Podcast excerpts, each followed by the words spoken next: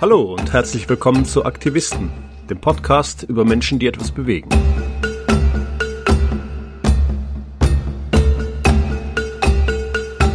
Heute blicken wir nach Ostafrika, genauer gesagt nach Kenia.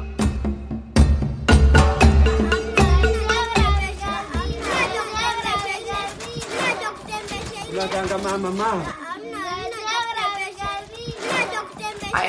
Handwerker kannte dieses Kinderheim, weil er da schon öfter mit seiner Kirche war und meinte eben, dass, ja, dass er die kennt und dann bin ich da halt am nächsten Tag hin und habe mir das mal angeschaut. Das ist Mira Meyerhofer. Sie studiert Management erneuerbare Energien in Freising an der Hochschule Weinstefan. Also erstmal musste ich eben für die Uni ein Praxissemester machen und wollte das gerne im Ausland machen und bin dann auf Sophie's World gestoßen, ähm, die das eben anbieten, dass man da ein halbes Jahr ein Praktikum machen kann oder Praxissemester und in der Werkstatt mit denen arbeitet. Genau, und eigentlich sind dann die Aufgaben, wenn man da eben arbeitet, dass man organisiert, dass man Lohnauszahlungen macht, dass man einfach vor Ort äh, den Kenia mit den kenianischen Arbeitern arbeitet. Ähm, und dann kam mir eben die, die Idee, dass ich ja zwei Fliegen mit einer Klatsche, dass ich halt sage, ich schaue, ob es ein Kinderheim in der Nähe gibt, was erneuerbare Energien, was auch immer, was wir halt anbieten, was gebrauchen kann ähm, und finanziere das eben und so hat die Werkstatt und das Kinderheim Nutzen. Das Kinderheim nennt sich das Tumaini Children's Home und liegt in der Nähe von Voi, einer Gemeinde im Südosten Kenias. Im November 2022 lernt die gebürtige Münchnerin Meyerhofer den Leiter des Waisenhauses kennen. Und war dann richtig froh, also dass er mir das empfohlen hat, weil das wirklich ist ein richtig besonderes Kinderheim, finde ich. Weil halt der Jetheth, der das leitet, ist ein richtig besonderer Mensch. Also der hat früher in dieser größeren Stadt Voi, die ist bei der Werkstatt so eine Dreiviertelstunde entfernt, hat er gewohnt in einem Haus mit seiner Familie, eigentlich recht reich und war, er hat mir erzählt, er war überall in der Welt und ja, hatte keine Geldsorgen. Also hat eigentlich ein ganz gutes Leben gelebt und hat halt das Geld, was er zu viel hatte, hat ein Kinderheim gegründet. Ähm, er hat auch gesagt, irgendwie so, ja, er wollte, dass den Kindern richtig gut geht. Er hat denen auch immer das gleiche Essen gegeben, was er an dem Tag auch gegessen hat und so. Also er, er konnte sich wirklich was leisten, also auch Fleisch den finanzieren und so. Und dann ähm, ist er da immer einmal im Monat, alle zwei Monate mal hin und hat halt gesehen, dass den Kindern gar nicht gut geht. Also er meinte, er hat irgendwie gemerkt, dass die Kinder halt nicht glücklich sind. Und dann ist er da hingezogen mit seiner Frau und seinen Kindern. Also unter diesen 70 Waisenhauskindern waren auch irgendwo seine Kinder. Das hat er aber gar nicht groß jetzt gesagt, sondern es war halt, es sind alles seine Kinder. Wir haben Japheth, den Gründer des Waisenhauses, telefonisch erreicht.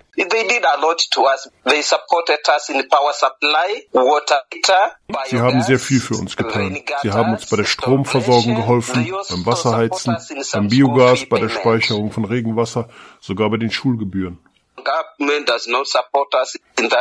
Die Regierung hat uns nicht besonders unterstützt. Das waren eher private Helfer und Einzelspender.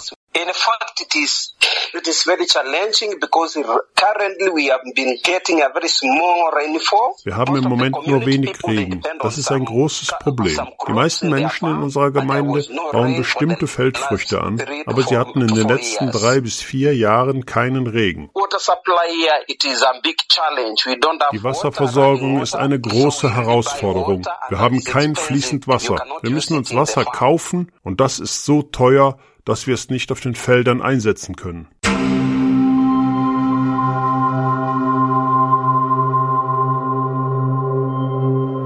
Mira Meyerhofer ist im Auftrag von Sophie's World im Südosten Kenias im Einsatz. Der Name hat nichts mit dem Bestseller von Jostein Gardner zu tun. Das Kürzel steht für Social Finance.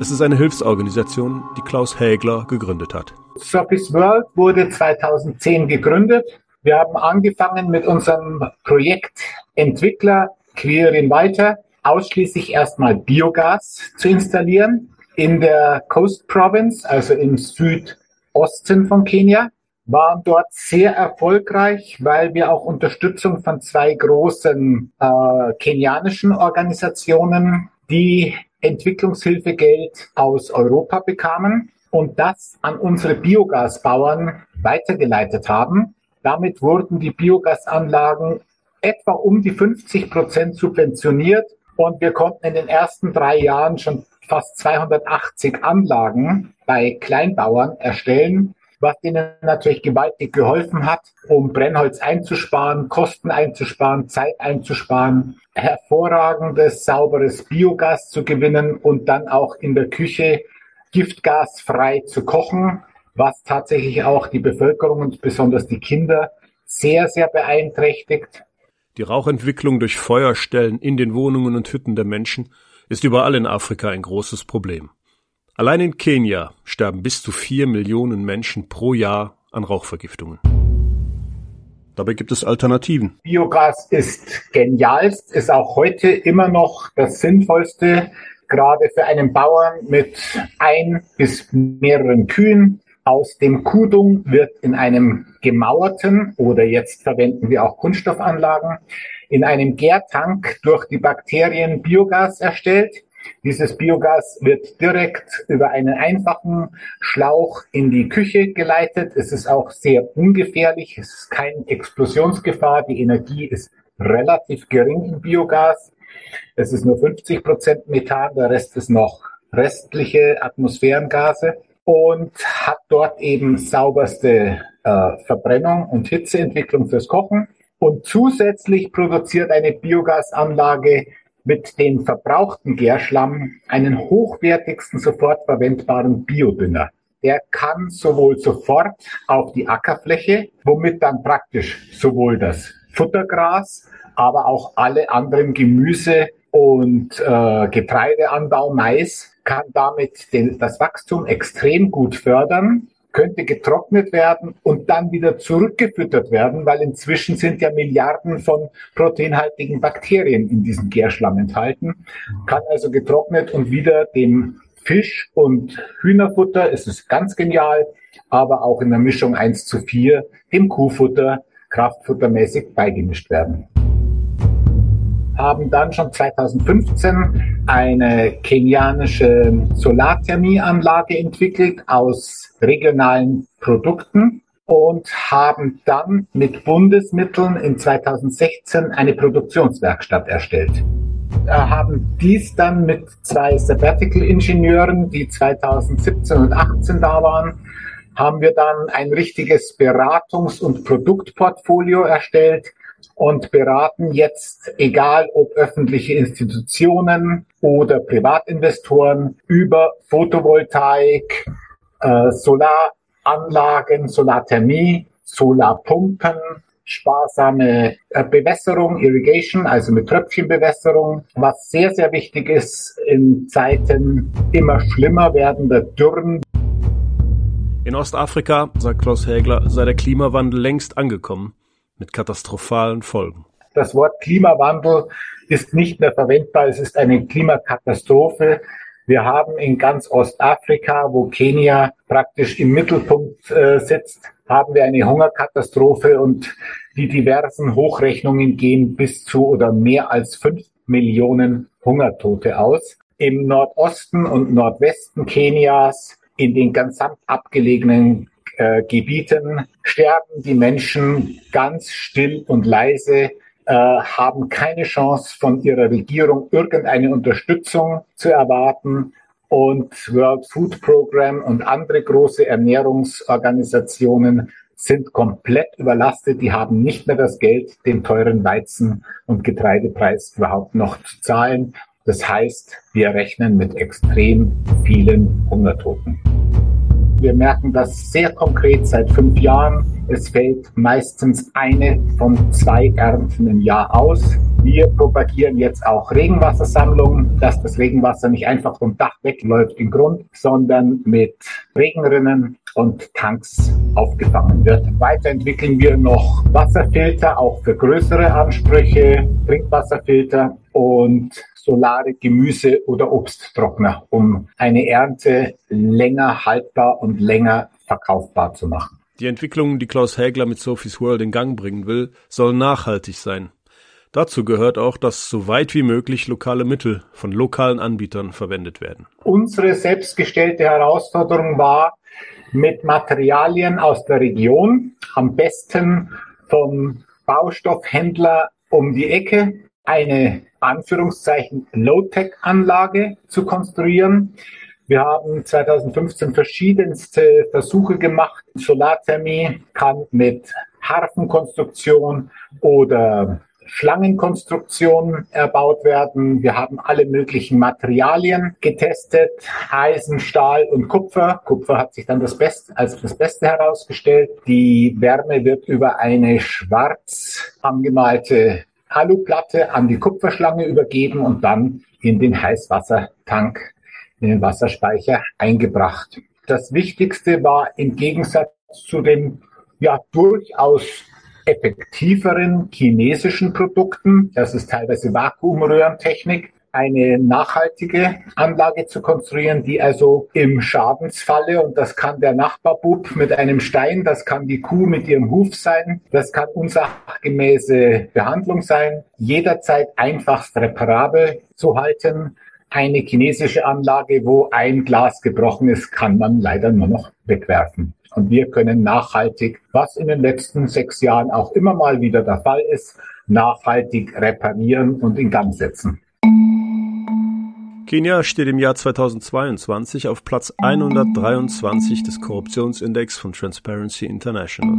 Wer die Entwicklung voranbringen und etwa eine Firma gründen will, braucht ein dickes Fell und neben finanziellen Puffern auch viel Geduld. Seit fünf, sechs Jahren bin ich persönlich äh, ständig dran, aber mit einem nur sehr geringen Erfolg, weil dieser äh, kommunale Politikerbereich bis hin zu regionalen Politikern ist insofern katastrophal äh, frustrierend für uns, weil Kenia ein hochkorruptes Land ist, Interessante Informationsgespräche laufen oft darauf hinaus, dass das alles gut versteht. Das sind hochintelligente Leute, die sogar dann oft sagen, ja, ja, wir sind ja auch von unseren obersten Politikern angehalten, ökologische, regenerative Energiepolitik zu betreiben.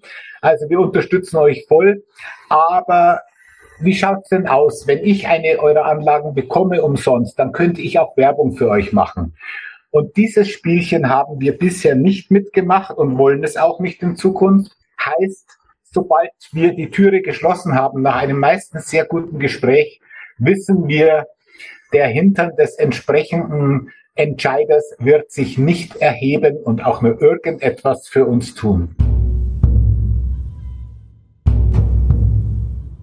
Was also tun? Wir haben immer direkt die Kleinbauern angesprochen, haben eine Demoanlage gebaut und haben dann zu diesen Bauern alle möglichen äh, Nachbarn, oft sind das auch vereins- oder genossenschaftsmäßig zusammengebundene Gruppierungen an Kleinbauern, sodass es gar nicht schwer war, sofort mal 30, 40 Bauern zusammenzubringen. Die haben dann schon die Erfahrung des ersten Bauern gehört und waren hochbegeistert und neidisch, mussten sie auch haben, äh, was auch sehr sinnvoll war. Und dadurch haben wir die Kommunen erstmal umgangen. Aber es gibt zum Beispiel bundesweit das Gesetz über 200 Liter Warmwasserbedarf in größeren Häusern muss mit Solarthermie erzeugt werden. Das ist Gesetz mit Droh Androhung von, Gesetz, äh, von, von Gefängnisstrafe oder hoher Geldstrafe. Äh, als ich mit einem hohen Minister der Coast Province darüber sprach, hat er nur gelächelt, ja, ja, das ist ein Gesetz von Nairobi, das gilt für unsere Gegend hier nicht. Das Maasai-Projekt ist ein weiteres Feld, auf dem Sophie's World aktiv geworden ist. Wir haben die vor anderthalb Jahren kennengelernt. Eine tolle Frauengruppe, die Women of Faith äh, direkt am Stadtrand von Nairobi, die tatsächlich auf unterstem Existenzminimum mit ihren Kindern, aber alleinerziehend leben. Geschichte dazu ist, die Maasai-Frauen sind zwar Christen, leben aber mit ihren Männern in einer Vielfrauen-Ehe. Wir haben also zu tun mit Frauen, die die erst, zweit, dritt oder viertfrau ist mit ihren drei bis sieben Kindern der Mann verbringt aber das hauptsächliche Geld, die Geldeinnahmen mit seiner Zweit-, Dritt-, Viert- oder Fünftfrau. Das heißt, es fallen für die Familie noch nette Überlebensgaben wie ein paar Kilo Maismehl und ein bisschen Zucker und ein Hauch Tee ab. Das heißt, diese Frauen überleben mit ihrer Familie auf unterstem Niveau. Die Maasai sind eine ostafrikanische Ethnie, die im Süden Kenias sowie im Norden Tansanias beheimatet ist. Man vermutet, dass dort bis zu einer Million Maasai leben. Allerdings ist das nur eine grobe Schätzung, denn nicht überall wird die ethnische Zugehörigkeit bei Volkszählungen erfasst. Viele Maasai besitzen große Grundstücke, die sie aber nicht landwirtschaftlich nutzen. Die Maasai-Männer sind Herdenbesitzer, die zurzeit ein riesiges Problem haben, dass auch die Rinderherden kein Gras und kein Wasser haben. Die letzten drei Versuche von mir, ernsthafte Gespräche mit ähm, verantwortlichen Maasai-Männern zu führen, fielen flach, weil die ihre Herden nach Tansania an den Fuß des Kilimanjaro getrieben haben, weil dort noch Gras und Wasser äh, verfügbar ist. Auf diesen wochenlangen Tracks sind ihnen teilweise die Hälfte ihrer Rinder auf der Weide gestorben, verhungert. Das Maasai-Projekt wird von Beate Hägler geleitet. Wir haben erst ähm, Solar und Licht ähm, installiert in den Hütten. Dann haben wir die Regenwasserversorgung, sage ich mal, etabliert, weil uns das noch am wichtigsten erschien, bevor andere Sachen kommen, war das ähm, dringender nötig. Und jetzt die dritte Phase haben wir in bisher vier Kleinfamilien, sage ich mal, oder Frauen mhm. mit Kindern ähm, Biogasanlagen, kleine Biogasanlagen ähm, eingebaut die haben jetzt ähm, ihren, ihre Viehhütung ein bisschen geändert. Normalerweise sind die, die Männer mit den Tieren immer irgendwo unterwegs und haben jetzt aber ein, zwei, drei Kühe im, im Stall in der Hütung, weil man für die Biogasanlage zum Füttern, sagen wir mal, zum in, in, in Betrieb bringen, den Kutung braucht. Beate Hägler beschreibt ihren ersten Kontakt mit den Maasai im Südosten Kenias als Kulturschock. Die Lebensbedingungen der Maasai-Frauen, eben weil zumindest bis dahin die Männer sich eigentlich nicht wirklich haben blicken lassen. Wirklich starke, taffe Frauen, weil die, ja, die, die müssen Sachen auf sich nehmen, das kann man sich bei uns gar nicht vorstellen. Schon allein die Haushaltsführung und, naja, Haus kann man es ja gar nicht nennen, also die Hütte oder die, die Herberge an sich. Und deshalb sind die natürlich, ich schätze mal auch eben, weil sie von den Männern so im Stich gelassen sind, einfach auch erstmal vorsichtig. Und, und von dem her, wenn dann als Weise fällt man da eh auf, also und dann wird man da schon erstmal begutachtet, denke ich. Und ähm, wir haben halt ähm, Bezugspersonen gehabt, die die Massaienfrau-Gruppe ähm, Kontakt, äh, Kontakt hatte. Und die sind wir dann zu der, der Leiterin der Frauengruppe gekommen. Und die hatten wir im Vorfeld schon gesprochen, die Elisabeth. Und die hat halt die, die Frauengruppe unter sich und äh, hat uns dann wahrscheinlich erstmal äh, begutachtet, ob das, ob das was ist oder nicht für die Gruppe. Und dann sind wir in, in, so, eine, in so ein Meeting der Frauengruppe dann mal mit eingeladen worden.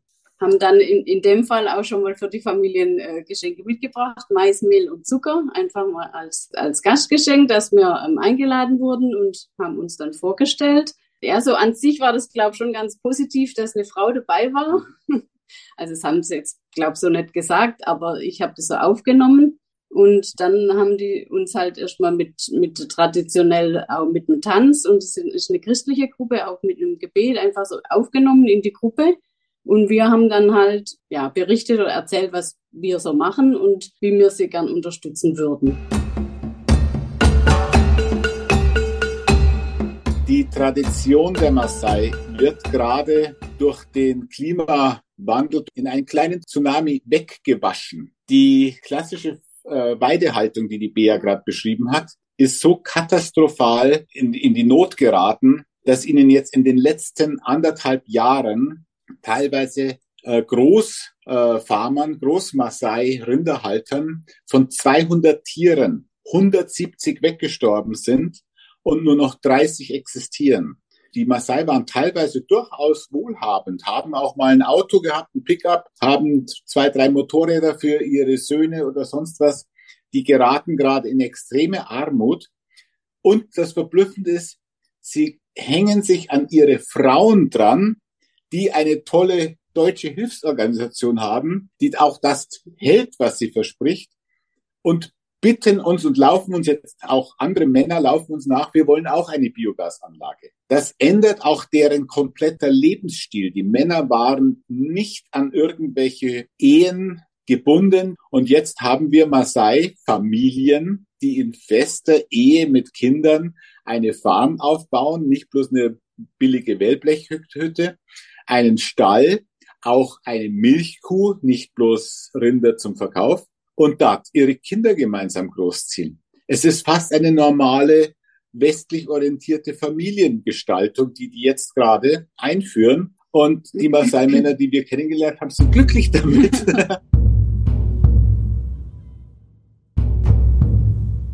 Wie finanziert sich Sophie's World? Wir sind äh, auf Spendenbasis, haben normalerweise einen relativ kleinen Etat, der so um die 30, 40.000 Euro ist im Jahr. Das sind private Spenden, das sind kleine Firmenspenden von unseren Partnern. Äh, unsere großen Projekte werden teilweise durch befreundete Stiftungen oder Vereinen finanziert und das geht dann schon mal in die 60, 80.000 Euro. Und wie viele Mitarbeiter gibt es? Das ist ein Freundeskreis. Äh, meine Partnerin engagiert sich mehr und mehr. Die nächste Woche haben wir eine Beiratssitzung und das sind auch Freunde, die selber mal beim Fundraising mitarbeiten. Aber im Großen und Ganzen ist das ein sehr kleiner, überschaubarer Kreis, der von Deutschland aus wirkt. Und vor Ort in Kenia? Es sind momentan praktisch ausschließlich Praktikanten. Das äh, sind drei bis vier studentische Praktikanten plus zwei freiwillige AFSler. Und dann haben wir etwa die zehn 12, 13 waren es vor zwei Wochen noch, 13 äh, einheimische Mitarbeiter, die direkt von den Einnahmen aus der Werkstatt leben. Eine der Praktikantinnen war Mira Meyerhofer, die sich um das Tunaimi Children's Home gekümmert hatte. Und dann habe ich dafür eine Spendenaktion gemacht. Also haben wir halt davor ungefähr ähm, geschaut, wie ja, wie viel Geld wir dafür brauchen, wie viel das alles kosten wird, wie lange die Installationen brauchen werden. Dann auch Spritgeld hin und her eben. Genau, das Ganze so 6500 ungefähr. Die Suche nach Geldgebern fand dann vor allem in Deutschland statt, auch über Social Media. Ja, also ich habe über Instagram, ähm, also ich hatte so einen Account, Mira in Kenia, wo ich so eigentlich nur an meine engsten Verwandten, Freunde, die dies interessiert hat, weil voll viele gesagt haben, ich muss Bilder schicken. Und ich bin da immer nicht so gut, dass ich da dann so das die ganze Zeit schicke. Und dann habe ich gesagt, okay, ich mache so einen privaten Instagram-Account und wer will, kann das dann sehen und dann mache ich da ein Bild rein und dann sehen es alle. Dann habe ich direkt gezielt Leuten das, die Videos auch geschickt, also vor allem dann so Verwandten und einen Flyer gemacht und den haben meine Eltern dann in Deutschland verteilt. Also ich war ja in Kenia schon und ich habe denen diesen Flyer geschickt und die haben den dann eben auch vor allem an Nachbarn, Verwandte, also es ging alles eher so im Bekanntenkreis eigentlich. Welche Projekte stehen bei Sophie's World als nächste auf der Liste? Wir haben noch ein großes Schulprojekt jetzt neu begonnen. Dieses Projekt, das jetzt schon Regenwassersammlungen umfasst. Jetzt werden wir noch einen unter, äh, unterirdischen großen Tank bauen, äh, Zisterne, und werden dann auch noch die ganze Schule mit Photovoltaik ausstatten. Und das ist eine, ein armes Gymnasium, eine Secondary School mit 250 Internatsschülern. Die sind ziemlich in der Pampa und haben tatsächlich arge Herausforderungen zu bestehen. Und da können wir extrem sinnvoll helfen, diese Schule zu unterstützen. Wir verabschieden uns aus Ostafrika. Das war eine weitere Folge von Aktivisten, dem Podcast über Menschen, die etwas bewegen. Produziert von Blauberta.